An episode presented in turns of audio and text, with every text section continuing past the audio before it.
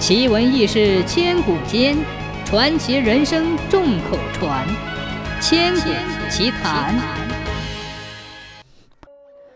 宋朝时期，刘载刚调任泰兴县令不久，就接到一农人投诉。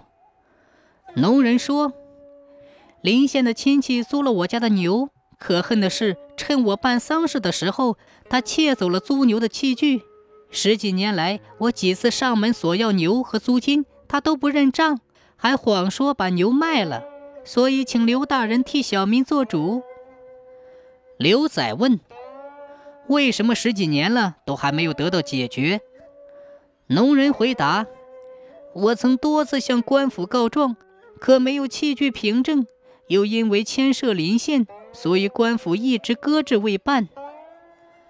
刘仔站起身来，来回踱着步，自言自语地说：“都过去十几年了，怎么能一下子找得回来呢？得想个计策。”随后，刘仔命人找来两个乞丐，请他们吃饱喝足之后，告诉他们事情的缘由，并如此这般的交代了一番。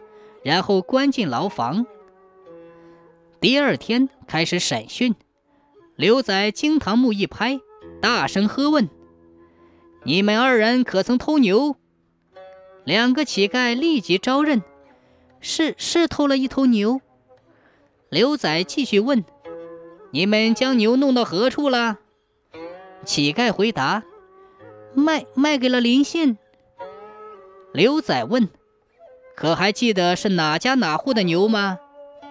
乞丐果断地回答：“记得，记得。”刘仔吩咐左右：“好，那就带你们去指认。”来到临县，两个乞丐径直来到了那个租户家里，说道：“就是卖给了这家。”开始，租户不承认，但乞丐竭力坚持。